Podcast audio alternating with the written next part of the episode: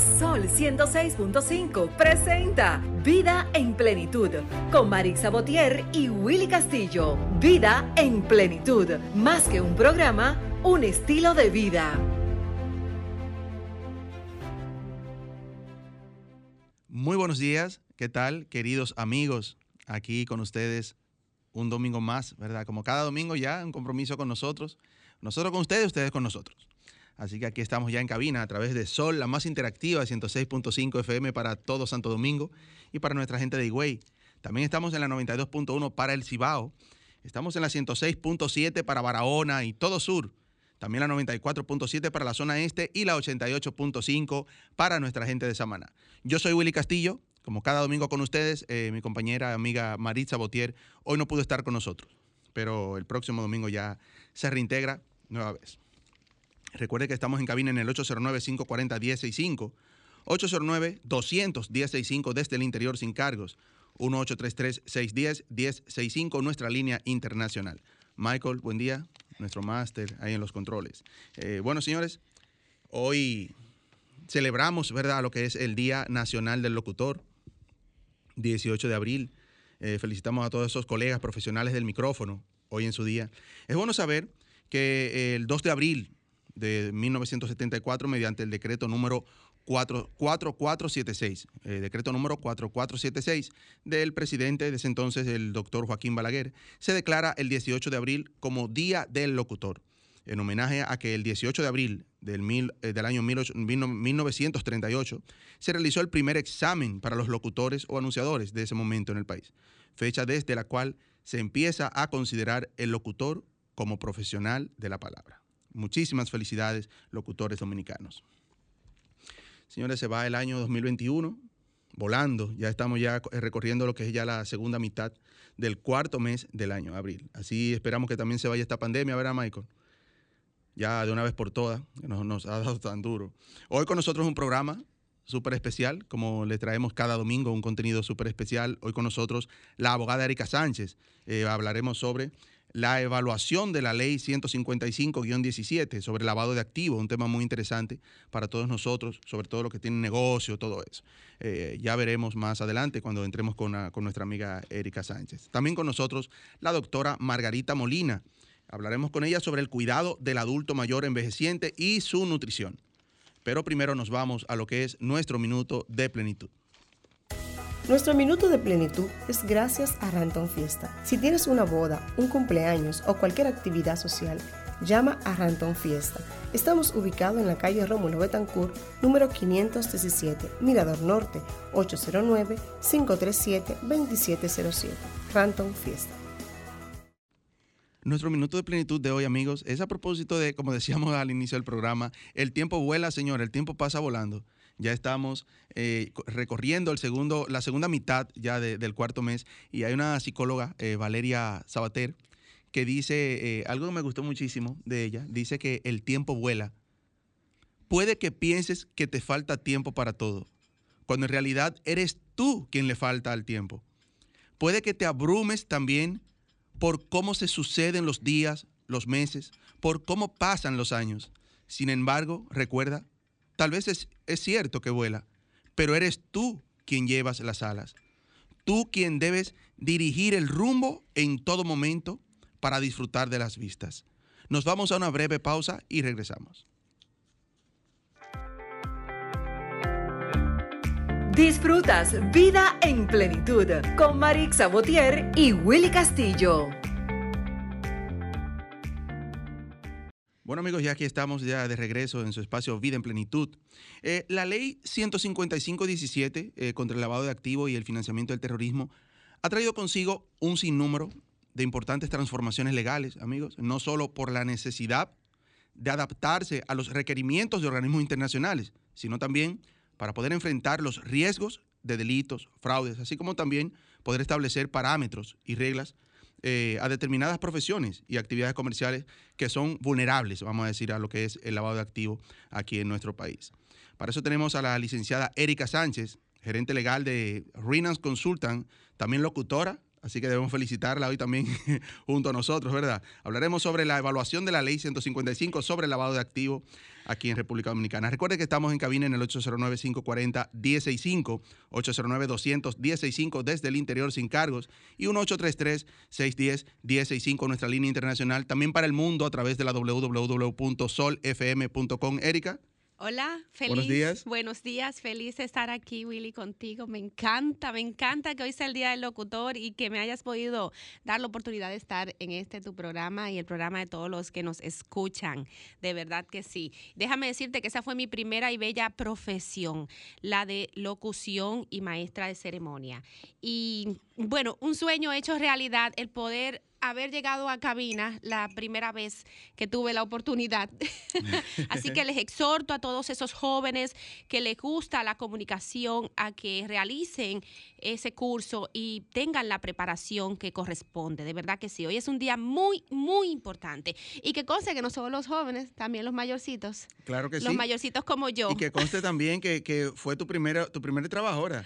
No, no, no. Mi primer trabajo fue en un consultorio de una ginecóloga, eh, limpiando y as- asistiendo a las personas, a los pacientes. Ok, Sí. eh, te voy a decir que conste también que, que sigue siendo, si- lo sigues ejerciendo, porque sigues en la comunicación. Sí. Eh, es que eres comunicadora también. Eso es verdad, gracias a Dios, porque es, un, es una carrera que pues me apasiona muchísimo porque es parte de uno poder compartir los conocimientos que uno va recibiendo en la vida, como profesional, como persona, como madre, como hija y en cada uno de los roles que se desempeña. Hoy, Willy, traemos un tema súper, súper fuerte porque esto de la ley de lavado de activos es un, un tema que cae pesado. Déjame Sí, sí, decirte. sí. Es un tema que cae pesado porque es una ley que siempre ha estado, pero cuando llega la modificación fruto de la supervisión que se realiza a nivel internacional, los organismos internacionales supervisan a nuestro país y dicen que nosotros pues tenemos una ley muy débil y dicen que nosotros necesitamos pues a- aceptar las recomendaciones. Fueron 40 puntos de recomendaciones que ellos estuvieron Wow. realizando, de los cuales pues nuestro país, gracias a Dios, pues siempre quiere estar eh, involucrado en los procesos internacionales, los convenios internacionales, a los fines de ofrecer a sus ciudadanos cada uno de los beneficios que eso conlleva. Entonces tuvimos que ponernos las pilas, el país, ¿verdad? Las personas encargadas para realizar la modificación y de una manera rápida, rápida, realizan la modificación y surge lo que es la ley de lavado de activos. Pero con esta nueva ley de lavado de activos, pues vienen a, a nacer algunos algunas personas, personalidades que son importantes destacar, como lo llamado sujetos obligados. ¿Qué son? ¿Qué son los sujetos obligados? Hay sujetos obligados financieros y sujetos obligados no financieros. Los sujetos obligados financieros, digamos que entran dentro del mercado de la banca y dentro del, del sistema de fideicomiso. Digamos, los sujetos no financieros son todos aquellos que no estén regulados.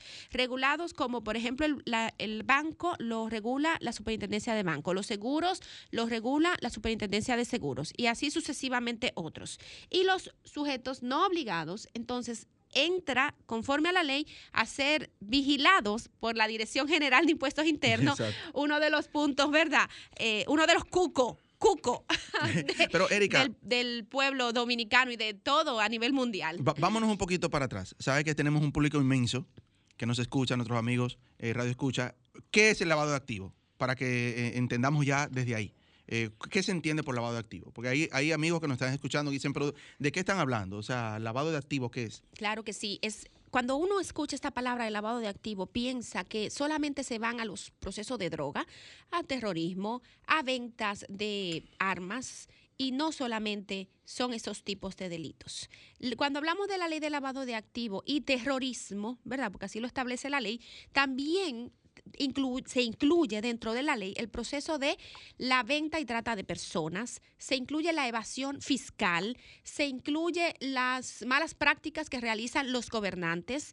Entonces, todo aquello que de manera ilícita usted quiere entrarlo al sistema financiero, entra dentro de la ley de lavado de activos. Es decir, que si usted está realizando un negocio, una actividad comercial y no está dentro del marco legal, usted entra dentro de un infractor de la ley de lavado de activos, como son todas aquellas personas informales que tienen negocio y evaden impuestos, como son todas aquellas personas formales, constituidas, que evaden impuestos. Ellos están violentando la ley de lavado de activos.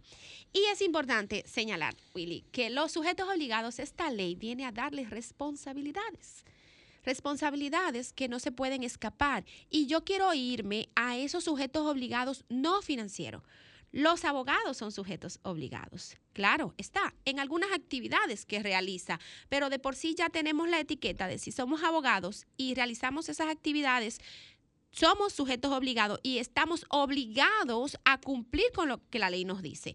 Todas esas personas que venden y alquilan apartamentos, los conocidos como agente inmobiliario, los, las inmobiliarias per se son sujetos obligados. Las constructoras son sujetos obligados.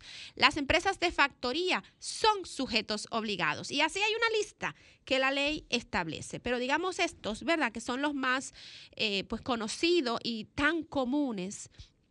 ¿Qué tenemos que hacer nosotros los sujetos obligados? Tenemos la obligación de crear una debida diligencia con cada uno de los clientes a los cuales nosotros representamos. Y cuando nosotros no tenemos ese cuidado que la ley establece de esa debida diligencia, incluyendo a través de un, de un formulario donde nosotros tenemos que saber ese cliente dónde vive, quiénes son sus padres, cuáles son sus números de teléfono, cuáles son sus actividades comerciales, cuáles son las empresas a las cuales está involucrado. Esa persona con la cual nosotros trabajamos, siempre es importante que firme una documentación donde declare que no realiza ningún tipo de actividad ilícita y la que corresponde a la del lavado de activos.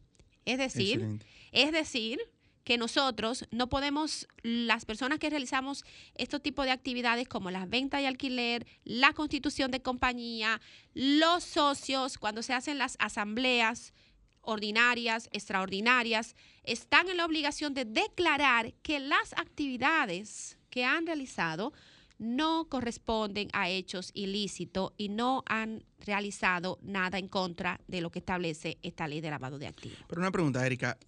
Los abogados que nos están escuchando, que se dedican a la, a la venta de, a la renta de, apartamentos y eso. Administración de propiedades. administración de propiedades. ¿Dónde consiguen ese formulario? ¿Es un formulario que uno mismo lo crea? Dame crear un formulario donde yo pueda eh, eh, plasmar ahí todos los datos de, mi cliente. ¿Y qué hago luego? O sea, ¿cómo hago esa, esa debida diligencia? ¿Cómo, ¿Cómo debo hacerla? Sí, sí. El profesional necesita eh, crear su propio formulario. La ley te dice los parámetros mínimos que tiene que tener y a través de esos parámetros mínimos, pues uno pues formaliza el, el formulario. Hay una figura que se denomina el mm, encargado de cumplimiento el cual cada empresa, muy especial las empresas grandes, deben de tener un encargado de, de, velar por el cumplimiento de la ley. Y este formulario, pues muy bien lo establece, pues son los datos principales que se deben establecer y la vigilancia y las declaraciones. Y es importante destacar que existe la unidad de análisis financiero, donde todos los sujetos obligados tienen que inscribirse y tienen que tener una numeración. Por ejemplo, los corredores de seguro necesitan tener una numeración y una inscripción en la unidad de análisis financiero. Yo, como abogada, a través de la firma Renaissance Consultants, la cual represento, pues ella está inscrita en la unidad de análisis financiero y tiene su, su, su clave y tiene su acceso para reportar las irregularidades, porque es importante destacar que escuché recientemente con una eh, profesional, no entendí por qué, que nosotros los sujetos obligados no estamos... Eh, no tenemos la responsabilidad de reportar. Y hasta donde yo he podido identificar en la ley, si yo veo una actividad sospechosa, y así lo establece la ley de manera tácita, el sujeto obligado tiene la obligación de realizar el reporte de esa actividad sospechosa. Porque es que si usted como sujeto obligado y ve una actividad sospechosa, y no lo reporta, entonces usted automáticamente se hace cómplice de esa actividad. Porque usted la está tapando, usted la está cubriendo, usted le está permitiendo. Pero muy bien, usted puede ser un tercero de buena fe, el cual terceras personas llegan a donde usted a realizar una actividad comercial que quiere legalizar y usted puede caer en la buena fe de esa eh, acción que usted la ve normal. Porque las personas que, que tienen delito no tienen una etiqueta en la, en la cabeza. nuestro país no tiene un sistema electrónico donde pudiéramos identificar eh, cuáles personas eh, están o no siendo investigadas o fueron investigadas o tuvieron sanciones. Pero es importante que, aunque aquí hago un proceso entre paréntesis, ¿verdad? Porque si la unidad de análisis financiero tiene una base de datos que ahí sí nosotros pudiéramos identificar si esta persona está o no está, ¿verdad? Eh, realizando, se, le se le imputó una acusación determinada. Pero en sí, el que no conoce de esto, pues entonces no hace el filtro, no lo pasa por el colador. Y eso es algo grave, porque nosotros, como sujetos obligados, si no hacemos la debida diligencia, si no tenemos nuestro formulario, si no tenemos nuestras documentaciones, ¿de dónde llega este dinero? Es decir, cuando usted vaya a una persona, usted, digamos usted agente inmobiliario que no escucha ahora, cuando esa persona va a comprar un inmueble, usted que está representando a esa persona que va a comprar ese inmueble, o usted representa al que lo va a vender, usted no puede venir a decir, esta persona me viene a dar 15 mil dólares en efectivo. Porque la ley de lavado de activo viene a limitarte el uso del efectivo. Entonces, si usted recibe ese dinero en efectivo y usted automáticamente en el documento lo coloca, usted va a disparar una alerta. Y ahí ya de manera automática hay una sospecha. No, cuando vayas al banco a depositar ese dinero, pues te van a decir de dónde viene. De dónde llegó. Y no tienes una constancia porque la persona no te... o sea, eso es un tema bien, bien interesante, muy, Erika, pero muy delicado también. Muy, porque muchas veces la persona sí tienen el dinero, lo sacaron del banco, o muy bien, se lo prestaron, hicieron una recolecta, o muy bien, la persona lo trajo de fuera.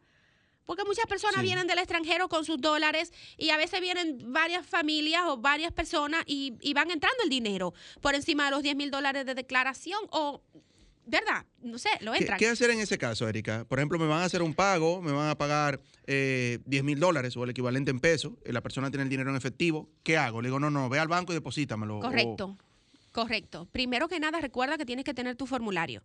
En tu formulario debes de colocar los nombres, eh, los, datos principales. Repito, nombre, apellido, número de identidad de documento, los teléfonos, la dirección, las dónde trabaja la persona, el resumen de las actividades comerciales que realiza y la declaración jurada de buena fe que realiza la persona que llena el formulario y firma el formulario donde reconoce que las actividades comerciales que realiza no son ilícitas. Eso es algo sumamente importante. Entonces, después que tienes este formulario, ¿verdad? Esta persona te quiere venir a pagar con dinero, mándalo al banco mándalo al banco a depositar ese dinero o abrir o crearte un cheque administrativo. Ya cuando el banco, esa persona le llegue, él tiene que venir, ¿verdad? Y justificar de dónde recibe esos valores. Recordando siempre que los bancos hacen sus reportes a la unidad de análisis financiero, automáticamente usted pasa de los montos de 10 mil dólares, automáticamente. Eso se hace un reporte y se hace un análisis. Pero una pregunta, Erika, ¿qué, qué riesgo corren ustedes los abogados eh, con, la, con la parte de la constitución de las compañías cuando se crea una compañía que aparentemente, o sea, según la debida diligencia que hiciste, eh, todo estaba bien, pero resulta que luego de que la compañía está constituida, que, que todo ha marchado bien, pues resulta que hay un, un tercero entre ellos, otra persona que quizá no tiene que ver directamente con la empresa, y empieza a hacer operaciones ilícitas dentro de la empresa, ¿corre algún, algún riesgo quien formalizó la, la compañía? Si hiciste el trabajo bien, no corres riesgo, porque cumples con la ley.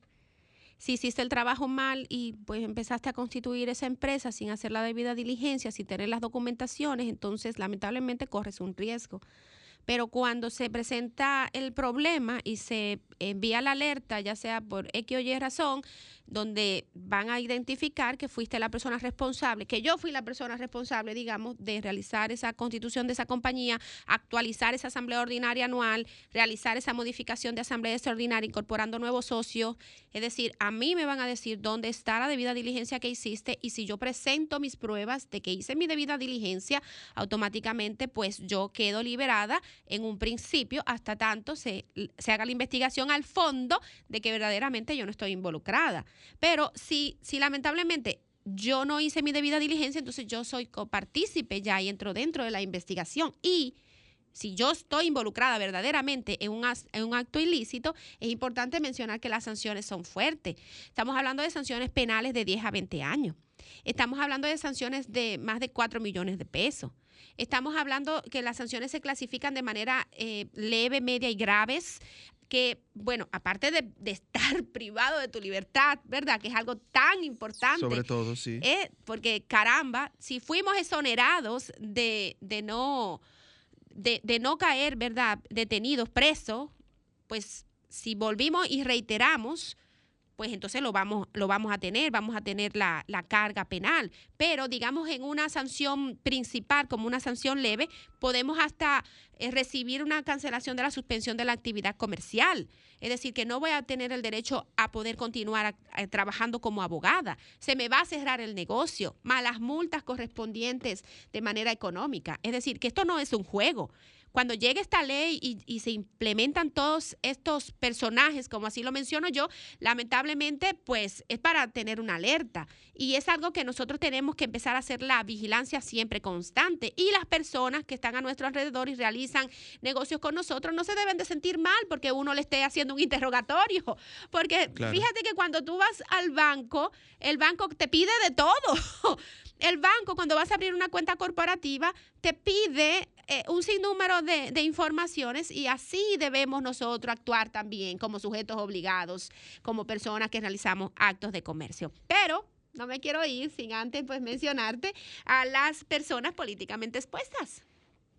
Excelente. Ah, las personas políticamente expuestas. ¿Quiénes son? No quiero dejar de mencionártelas porque son todas aquellas personas que están relacionadas con el gobierno, aquellas personas que tienen un puesto eh, a nivel de, público.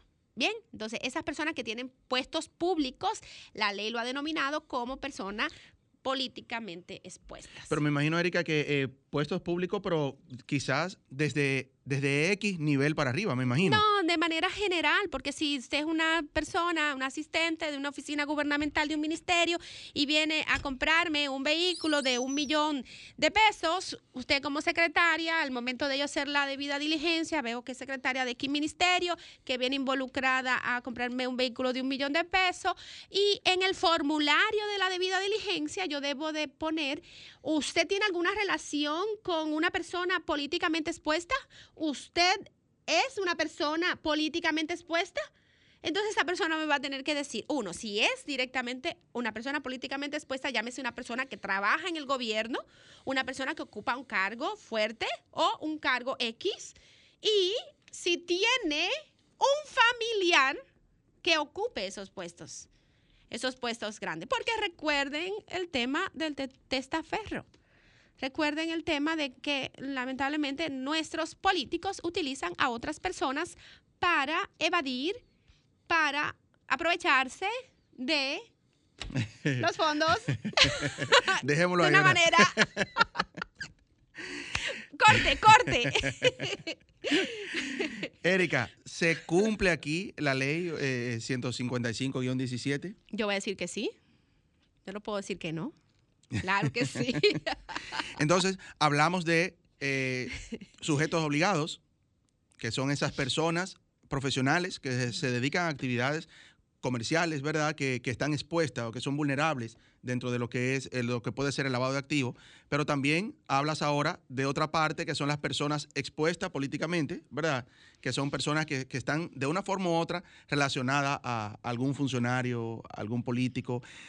Hablábamos de, en, cuanto a los sujetos obligados, de, nos enfocamos en lo que es, específicamente hablamos un poco sobre lo, que son los abogados, pero ¿y los contadores, por ejemplo, que son quienes le llevan la contabilidad a esas personas, están también eh, consideradas como también son sujetos obligados. Hay una, un sinnúmero de profesiones que están clasificados en la ley, los cuales lo denomina como sujetos obligados. Y claro que sí que el contador es uno de ellos. El contador no se escapa. Son muchas actividades comerciales que existen, los cuales pueden ser utilizadas y profesionales que pudieran pues utilizar su profesión como medio para pues vulnerar el sistema financiero. Y lo que busca la ley es evitar que se, pues los procesos ilícitos que se incumplan con la ley, porque para eso ella está, para evitar los eh, maltratos correspondientes. Erika, ¿hay actividades en específico debemos cuidarnos con todo, ¿verdad? Al momento de la constitución de una compañía, al momento de, crear un perfil de un cliente para, para X actividad que vaya a hacer a través de nuestros servicios. Pero hay algunas actividades comerciales en específico que, que a mí como persona, como profesional, deben generarme como un alerta interno, como no, espérate, esa, son, esta está dentro de las actividades comerciales que están propensas a, a ser utilizadas en el lavado de activos. ¿Hay algunas actividades que conozca así específicas, algunas? Bueno, no, no voy a repetir, voy a, voy a agarrar de la respuesta anterior. Bien, las actividades comerciales eh, que puedan hay tantas actividades, es que son tantas actividades comerciales que pueden dar luz a hechos ilícitos, Willy. Por ejemplo, eh, una em, corredora de seguro puede dar a la luz a hechos ilícitos para el lavado de activos, para el lavado del dinero que venga eh, fruto de procesos ilícitos. Llámese venta de drogas, armas. Eh, se me fue la palabra cuando venden a las mujeres. Eh, es decir, bueno, esa es una, pero hay otra. Es decir, son muchas las actividades comerciales que pueden dar a la luz. ¿Cuál es el alerta principal? Señores, yo recuerdo porque a mí me pasó hace más de, de 10 años, más de 10 años, me llega un cliente que va a vender su vehículo y el comprador llegó a la oficina, llegó a la oficina con el dinero. Llegó a la oficina con el dinero. Pero yo era una novata, yo es decir, era una persona profesional joven. Yo no conocía de esto de la ley de lavado de activos. Yo no sabía que, eh, ¿verdad? Yo, son tantas cosas que puedo decir. El hecho es que esta persona era sospechosa. Esta persona llegó con una cantidad de dinero de unos 300 eh, mil pesos en efectivo. A mí nunca me había llegado una gente con 300 mil pesos en efectivo, me lo puso en el escritorio y tuve yo que contarlo. Es decir, siempre tenía la costumbre de hacerlo a nivel de, de banco, a nivel de cheques. Entonces, una persona que te lleve tanto dinero en efectivo y personas que tú ves que anden con seguridad, con personas al lado, con personas con armas, entonces son personas sospechosas. Yo no quiero mencionar a la gente con tatuaje, ¿verdad? Porque no quiero entrar en la discriminación. Pero el tatuaje tiene origen de personas carcelarias. Lamentablemente, al que le gusta el tatuaje, el origen de los tatuajes viene, viene, con tu etiqueta de delincuente y de pandilla. Ah, bueno, no quiero Generalizar. no quiero entrar a un sistema de discriminación a todas las personas que aman el tatuaje. Aquí creo que me, puede mirar mal. Hay para gente aquí en cabina mirándote mal, cuidado. Y déjame decirte que yo quería hacerme un tatuaje. Yo quería hacerme uno.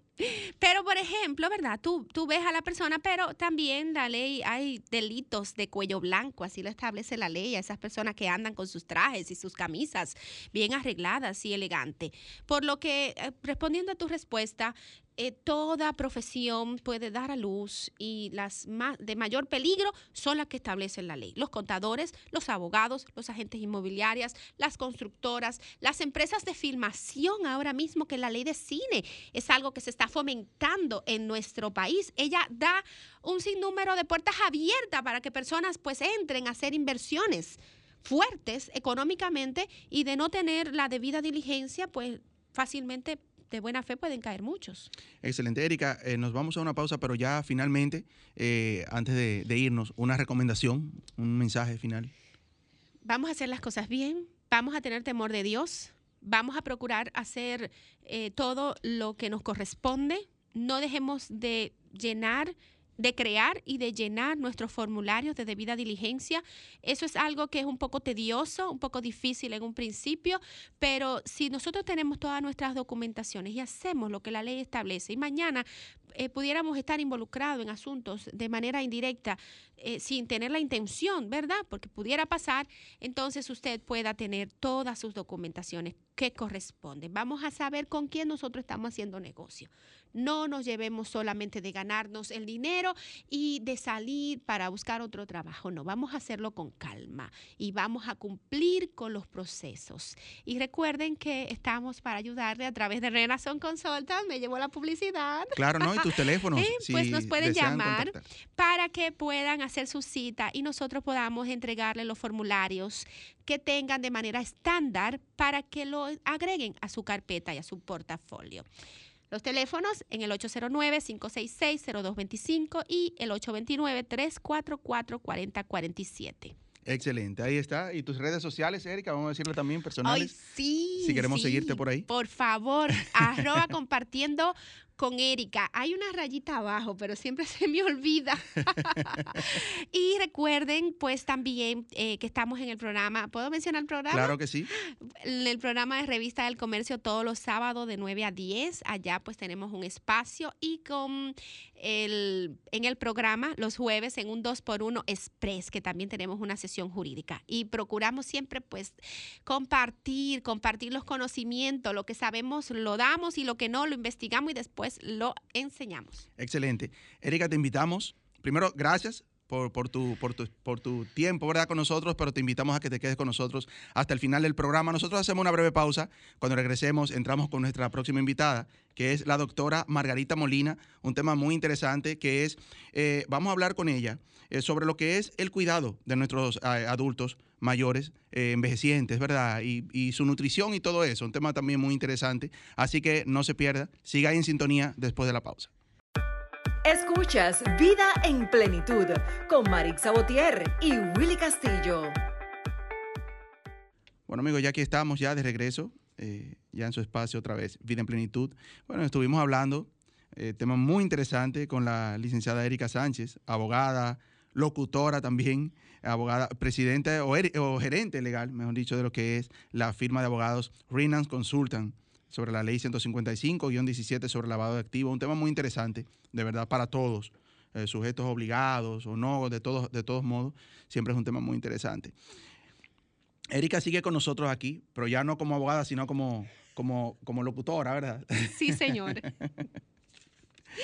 feliz, feliz de que me hayas invitado a poderme quedar ya en el espacio que nos queda de, este tu, este nuestro programa, ¿verdad? Vida y plenitud, un tema tan hermoso, caramba. Y el tema que, que vamos a tratar ahora sobre el cuidado de los envejecientes me recuerda mucho mi padre. Mi padre que, bueno, pues ya partió hace ya casi dos años y una persona mayor con problemas de salud, el cual pues teníamos que tener un cuidado especial por, porque tenía problemas cardíacos, problemas de diabetes y muchísimas veces nos encontramos con personas mayores que lamentablemente no quieren obedecer a lo que el médico establece y lo que ellos necesitan para tener, ¿verdad? El, el cuidado de su salud, para tener pues, una mejor vida. No voy a decir más vida, porque más vida solo nuestro Dios sabe cuántos años es que nos corresponde. Así es. Eh, yo digo que los países de América Latina y el Caribe se enfrentan a grandes retos, eh, Erika, en este tema, para garantizar lo que es la salud y el cuidado de los adultos mayores o envejecientes. ¿Quién debe cuidar de ellos? Eh, y todas estas partes sobre este tema vamos a tratarlo con nuestra invitada, la doctora Margarita Molina, doctora en medicina familiar, nutrición, terapia de relajación y trastornos del sueño. Buenos días, doctora. Bienvenida. Buenos días, un placer, un placer de, esta invitación. Eh, de verdad que me siento bendecida, ¿verdad? Por no decirlo. Eh, al conocer nuevas personas, eso eh, dice que eso eh, contribuye a la, felicidad de uno. Cuando uno conoce a una persona, eh, claro. es para uno, que uno que reconozca, ¿no? Que es algo bueno. Eso es así. Bienvenida al programa, el placer es todo nuestro. Muchas gracias. Mm, ¿Qué hacer con nuestros familiares mayores cuando no se quieren someter a la dieta que ellos necesitan para el cuidado de su salud? sí, fíjate, eh, eh, vamos a darle una, como, como un, eh, algo, como algo primario, como algo, que te digo?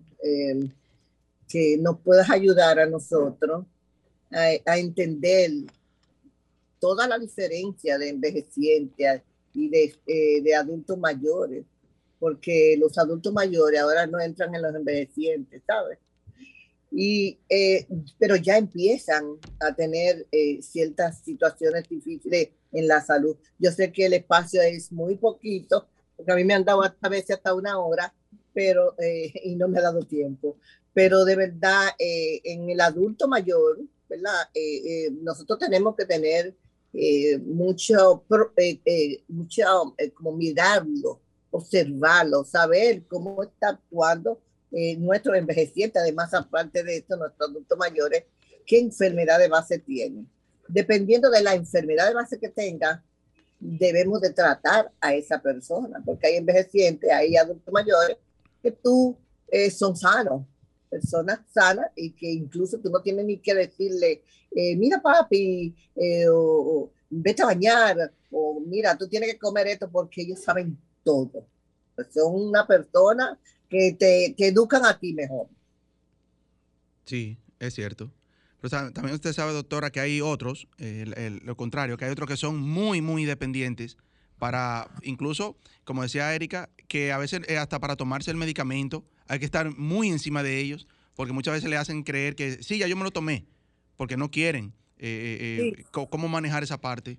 Incluso hay muchos que tú le das la pastilla y ellos, y ellos se quedan con ella en la mano. Sí aún teniéndolo ahí. Es una, son, son personas bastante fuertes que toman, que beben, que son, que la calidad de vida se le disminuye. No como decía, yo no concierto como dice la, la amiga, ¿cómo es que se llama ella? Erika Sánchez. contigo, Erika, como decía Erika, el tiempo. Fíjate que hoy día, eh, claro que sí, y más lo que tenemos esa eh, eh sabiduría en nuestro eh, cristianismo y, en Dios, todas esas cosas, y sabemos, ah, no, que Dios sabe cuándo nos va a llevar. Pero fíjate que hoy día, con la técnica que hay de la alimentación, de todo esos aparatos, de todas estas necesidades médicos, ya podemos decir, vamos a durar un poco más de vida, vamos a durar, lo tenemos de firme en nuestro corazón, aunque claro, Dios sabe cuándo lo hace pero si él no ha mandado tantas cosas hermosas y no ha dicho te vamos, te, incluso lo dice la Biblia, te, vamos, te voy a prolongar la vida, ¿verdad? Entonces, eso es un factor de bienestar. Cuando, cuando vemos a nuestros seres queridos, pues que son ya mayores, adultos, independientes, que fueron independientes en toda su vida de, digamos, de, de, adultez, ¿verdad? Y llegamos a la etapa de, de, ser ya mayores de edad, de ser envejeciente, que llega toda esa debilidad, entonces aún tienen esa personalidad fuerte, falta de humildad, de entender que son ya eh, niños, porque nosotros nacemos siendo infantes, ¿verdad?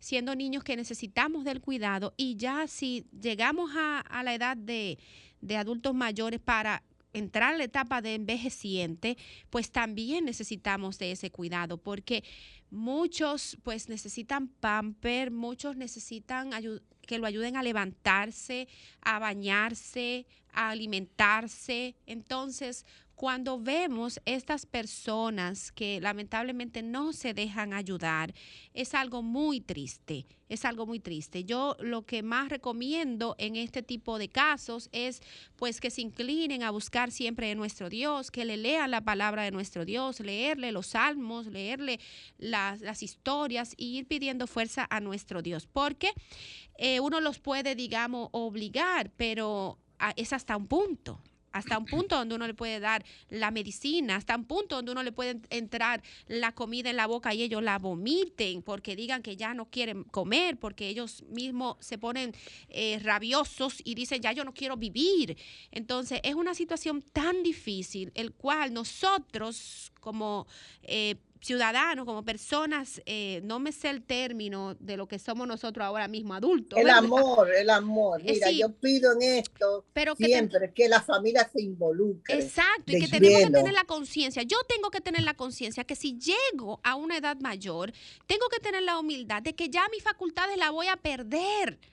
Pero tú no tienes reconocimiento, tú no tienes como el niño, que tú no tienes como, como eso, como, cómo hacer, qué hago, porque este muchacho, qué cosa este muchacho. Los viejos se ponen así, la persona adulta, mm, pierden el control de todo y, se ponen hasta bellaco, como diríamos. ¿verdad? Eso es verdad. Entonces entran los conflictos familiares entre los hijos o quién va a cuidar a esa persona mayor. Entonces aquí es algo que yo quiero destacar, que nos corresponde a nosotros ahora. A mí me corresponde sembrar sembrar, sembrar. Buscar ayuda. Con el objetivo de que ayuda. mañana a mí se me quiera cuidar con amor. Pero si yo ahora no doy amor, si yo ahora lo que soy es grosera, altanera, vanidosa, prepotente y me creo lo mejor, entonces mañana Debes de pedirle a, Dios que te envíe tus ángeles de luz, que te cuiden. Eso es así. Él me lo envía, porque, Él me envía la palabra, pero yo no la quiero oír. La palabra me dice, sé humilde. yo tengo un ejemplo en mi vida. Yo tengo un hermano testarudo hasta lo último, alcohólico, eh, fuma, y yo le doy hasta, hasta el agua de beber, no se la doy, no sino que lo, lo ayuda económicamente con todas esas cosas. ¿Qué pasa? Que el que la ayuda a él es más aburrida que él. Entonces, cuando yo llego ahí, esa señora ni me sonríe, pero yo le sonrío. Yo busco la parte eh, positiva de mí, de mí, hacia ella, porque yo no voy a sufrir con gente aquí eh, eh, amargada, con gente negativa. Eso es Entonces, verdad. yo soy la que quiero ser feliz. Entonces, yo busco la manera más más eh, para mí fácil como yo penetrar hacia, a esa persona. Hay métodos. Mira, ahora mismo tenemos películas muy buenas que podemos con el, con el abuelo, los nietos, ponerlo con los nietos, compartir, verla, ¿verdad? Vamos a ver, vamos, vamos a hablar sobre la parte recreativa del envejeciente. Eh, eh, vamos, vamos, a, papá o abuelo, vamos a caminar un poquito en el patio, ven, en este solecito, para que te entre la vitamina D3. Vamos a dar 10 vueltas. Vamos a pensar que, se pueda, que él pueda dar 10 vueltas. Mira, papá, ¿qué te parece? Mira, ¿qué, mira estas cinco frutas que yo tengo aquí. El mango, eh, la lechosa, la china. ¿Cuál de ellas tú quieres más? ¿Eh? que te le van a aportar antioxidantes, vitamina C, vitamina E. Mira, me gusta esta. Y tú le vas a encontrar a él que de esas cinco alguna va a querer que la lechosa, que es muy buena, que se absorben. A veces tenemos que tener cuidado con su dentadura, tú sabes, porque a veces la dentadura, si es movible, puede traerle un problema de, de atragantamiento. Eh, tenemos que ver esa parte también con las comidas, que sean eh, sólidas, que sean líquidas lo más posible, licuársela, licuarle su jugo, no echarle azúcar porque eso daña el jugo y muchas cosas eh, en su alimentación que pueden mantenerle, incluso darle su, vitamina, que contengan todos los tipos de nutrientes. Eh, hay muchas en el mercado ya y podemos por eso, por esa base, y mantenerle, como tú dijiste ahorita, leerle los salmos y todo. Pero hay muchos libros también, aparte de la Biblia, para que no se nos aburren, porque le estamos hablando mucho de la Biblia, ahí se van a morir ya, no eh, ay, me, estoy muy, me voy a morir ahorita y me están leyendo mucho la Biblia. Ay, no, ay, no, recuerde que la palabra de Dios nos habla, que tenemos, ahí nos habla de la bondad, de la benignidad, de la templanza, sí, pero tú lo entiendes, pero no lo entienden ellos, mi pero vida, por no eso le vamos a leer, le vamos a leer la historia de José, de Daniel. Exactamente. Entonces son historias que van la a estar historia de Felipe, muy linda, la historia de David, David que era entonces cada uno de los libros que establece, ¿verdad? Las Sagradas Escrituras, esas historias, esa enseñanza, esa parte positiva, esa confianza. David tiene una historia hermosa. Esa esperanza, ¿verdad? Entonces ellos jamás se van a aburrir cuando su espíritu empiece a despertar. Pero si no se Pero no tomar mucho tiempo, como variable la lectura. ¿Tú me claro, claro, claro. Durar un tiempo Pero no me, no, no me puedo ir de aquí pensando que me van a dejar a los oyentes que la, la lectura de las Sagradas Escrituras es algo monótona. Jamás. Te está hablando, no, te está hablando una persona eh, muy evangelizada ya, estoy, gracias a Dios, eh, en mi parroquia San Juan Bautista de la Salle, soy una mujer que hasta soy de, de muchos, varios apostolados y, y estoy, doy siempre todos mis, eh, mis retiros eh, de Maús, de, de, dinámica de pareja, todas esas cosas, yo estoy en ello. y incluso a, la, los, a, la, a, las parejas que tienen esposo, que ya los dos son envejecientes, yo lo busco, yo le busco mucha eh, rejuego para que ellos estén, no se estén aburridos ahí en ellos todos solitos, tú oye. Y trato de buscarle la manera posible para que ellos tengan su día, su día lleno, que lo llame, que el abuelo, que el nieto, hola abuelo, ¿cómo tú estás? A la, abuela, ¿cómo tú estás? Eh, que el hijo, que, que, que se alternen con las llamadas. Vamos a recordarle a nuestros amigos que estamos conversando con la doctora Margarita Molina. Ella es doctora en medicina familiar, nutrición y terapia de relajación y trastornos del sueño. Estamos en cabina en el 809-540-165 para que nos llame y nos, eh, nos comente también sobre este interesante tema. Eh, doctora. Hagan su pregunta. Doctora, hay algunas características, porque estamos hablando del, del adulto mayor en sí, pero el cuidador. O sea, quien va a cuidar a esa persona, debe, hay algunas características específicas que debe tener esa persona. Es lo que te estoy diciendo. El cuidador. Eh, llega una persona a saludarlo de, la, de, los parientes y ven que esta persona está un poco agria y tiene su cara media aburrida y todo es normal, porque está tratando con una persona, pero ¿qué pasa? Nosotros no queremos que esa persona se sienta mal, se sienta así porque está tratando a un familiar de uno. O puede ser, nosotros estamos ahora buscando muchas veces hasta los mismos parientes. Con APE tiene un programa muy bueno de que busca parientes para que le cuiden a los familiares pendientes. Eh, hasta le dando unos pesitos, algo así. Eh, no sé si ustedes tenían esa eh, información.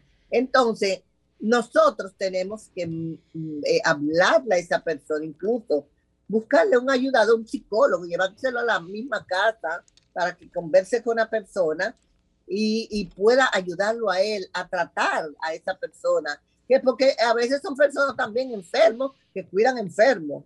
oye, nosotros a veces vamos a ver a nuestros parientes y a veces estamos más enfermos hasta que ellos mismos. Entonces, nosotros tenemos que, si tenemos, como dicen por ahí, credo de frente por ahí, saber que vamos a esta casa y que vamos a llevar alegría, que vamos a llegar conversación como hola y, y hacer que sea hasta una bullita si no están durmiendo, algo así. Pero de verdad que necesitamos ser bien motivados, ayudados por alguien, un psicólogo, yo siempre le pongo, o una persona que pueda eh, ayudarle a esa persona cuidadores a, a que se mantengan, eh, que descansen, que cuando ellos descansen, como los niños, cuando los niños duermen, que duerma la mamá. Así yo le digo a ellos también, a menos que no tengan que hacer algo, ¿verdad? Pues, pero mantenemos la, dinámica, mantener la dinámica, ayudarlos, reconocerlos, que ellos sí, eh, que los queremos, que los adoramos también a los que cuidan a esa persona y que se mantengan, eh, pero eh, hay que ayudarlos, de verdad que sí, que, que esa persona son dignos de, de entregarle un premio, porque no es fácil eh, yo misma le digo a, mi, a la prima mía que me cuida a mi hermano, yo le digo eh, a mi hermano, le digo, mira, eh, agradecele a ella eh, que te cuida, dale las gracias, porque de verdad que aunque uno le pague, aunque uno le ayude, eso es una labor bastante alta. Por eso que hoy día hay tantos envejecientes en los asilos, porque la familia, mire, de verdad que la familia a veces dice, no, que los que están más cuidados allá, pero mire, yo e tuve un profesor, el profesor Sol de Vila, sí, ese es un con tema. todo el amor, pero de verdad que son muy, eh, muchas cosas muy fuertes. Doctora, esa parte donde eh, iba a entrar justamente ahí, donde hay ocho, ocho hermanos, ¿verdad? Y como que al final, al momento de, cuando llega el momento de, de, que uno de los ocho tiene que cuidar, del envejeciente por que oye razón, eh, ¿cómo, cómo, cómo, cómo elegir a esa persona que lo va, porque, y por qué a mí, o sea, porque tengo que cuidarlo yo, porque tengo que llevármelo yo para mi casa. Vamos a hacer una breve pausa, doctora, y cuando entremos... excelente, excelente. Entrando ya, amigos, en lo que es ya la recta final del espacio de hoy, Vida en Plenitud, un programa muy interesante que hemos tenido con nuestra amiga Erika Sánchez y con la doctora Margarita Molina. Estamos conversando ahora mismo con la doctora Margarita Molina. Eh, llámenos al 809-540-165, un tema muy interesante que es el cuidado del adulto mayor envejeciente y su nutrición. Yo le dejé una pregunta en el aire antes de la pausa, doctora. Hay ocho hermanos, ¿verdad? ¿Y por qué tengo que cuidarlo yo? ¿Por qué tengo que llevármelo yo para mi casa? O sea, ¿cómo, cómo, cómo manejar esa parte interna, ¿verdad? En la familia. Sí, eh, fíjate, esa, esa parte que lo hablen entre los ocho, el que a veces ellos van a decir, no, yo me lo llevo para mi casa. Sí. Ellos, ellos mismos se van a expresar, porque siempre eh, los ocho pueden querer mucho a sus padres, pero siempre hay varios, no, imagínate, ocho hijos, ¿verdad? Varios, quizás los ocho, amen a su papá y a su mamá. Eh, ellos van a decir uno, yo, yo quiero eh, llevármelo para mi casa. ¿Por qué? Porque su casa es más grande, tiene más tiempo de estar con ellos, tiene servicio que pueden vigilarlo, super vigilarlo. Eh, eh, tienen quizá posiciones económicas mejores, tienen, pueden complementar entre él y ella. Quizá a veces la mamá se sienta más identificado con, con, esta, con este hijo y siempre nosotros las madres nos sentimos eh, identificados con todos nuestros hijos, al menos yo te digo, no sé, eh, hay mucho que pasa esto, eh, a veces ha existido conflicto que, no, yo no con ese muchacho no quiero nada. Bueno, pues la cosa es que ese, el que tiene esa calidad, porque vamos a buscarle calidad de vida al envejeciente, ¿verdad? No le vamos a buscar un rinconcito donde él esté ahí mal. No, claro, que sus horas de sueño se le respeten, ¿eh? que sus nietos lleguen y los nietos sepan que su abuelo está descansando o que está en el balcón y ellos vayan con cariño y amor, porque se ha perdido eso en los nietos. Yo, Llegan digo, y por ahí entran, no le dan un besito. Yo digo, doctora, que... Eh, no le besan la mano, Dios mío. Se ha perdido eso de, pedirle la bendición a su abuelo, a su papá. Yo digo, doctora, que ya, en la, ya, ya finalmente, como decía Erika ahorita, eh, muy interesante, que a los que no hemos llegado ahí todavía, pues tenemos un trabajo arduo por hacer. Y es que cuando llegue ese momento de que alguien tenga que cuidarnos, todos quieran cuidarnos. Porque eso es algo que también nosotros tenemos que... Vamos, vamos, vamos a hacer ese trabajo desde ahora, ¿eh? Así vamos es. Exactamente. tú sabes, mira, eh, eh, una cosita. Tú sabes lo que dice el esposo de mi hija que yo, eh, yo le dije, yo le digo a él, le hablo siempre, eh, ellos no viven aquí, viven en la Florida, y mi nieto, me dicen, eh, doña Margarita, él me dice, yo no voy a dejar nunca que nadie me la atienda a usted. Soy yo que la voy a atender cuando usted lo necesite. Doctora. Bueno, eso, eso son cosas lindas. ¿Por qué? Claro. Porque yo, yo, yo he hecho un trabajo en ellos. ¿Entiendes? Doctora. Yo amo a estos muchachos con toda mi fuerza y todo mi corazón. El máster me está haciendo más señas aquí que, que, que, un tráfico de, de a mí. Sus contactos, ¿dónde, la, ¿dónde podemos localizarla? Sí, me pueden contactar en el 809-399-6079. Ahora por eh, Zoom, eh, eh, por WhatsApp, me pueden localizar fácil. esta hora pandemia pues me ha puesto a trabajar más, aunque eh, ya estoy retirada por salud pública y el seguro social, pero mantengo mi, medicina privada no abundante porque esto ha alejado un poco a uno, pero sí estoy todavía estoy. ¿Usa redes eh, sociales, doctora? ¿Usa redes sociales?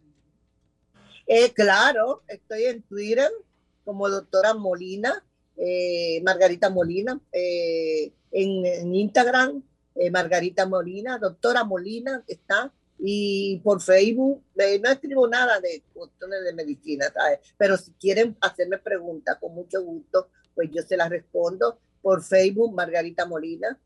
Y, y nada, aquí, eh, a su orden y, y, de verdad que muy poco tiempo, porque a mí siempre me dan. Tenemos, tenemos otro compromiso con usted, doctora, de traerla eh, para, para una próxima semana, porque es un tema muy interesante y de verdad que requiere de más tiempo.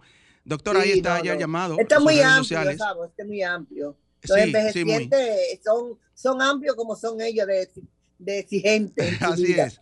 Doctora Margarita Molina, muchísimas gracias por su tiempo. Para mí ah, es un placer. Licenciada Erika Sánchez, gracias por la compañía como abogada y como locutora acompañándonos aquí en el espacio. ¿verdad? Y gracias también a todos ustedes por su sintonía cada domingo aquí de 9 de la mañana. Así lo esperamos el próximo domingo aquí en Vida en Plenitud por Sol, la más interactiva 106.5, invitándoles a que sigan ahí en sintonía que ahora viene al otro lado y mucho más contenido para todos ustedes. Lindo domingo para todos.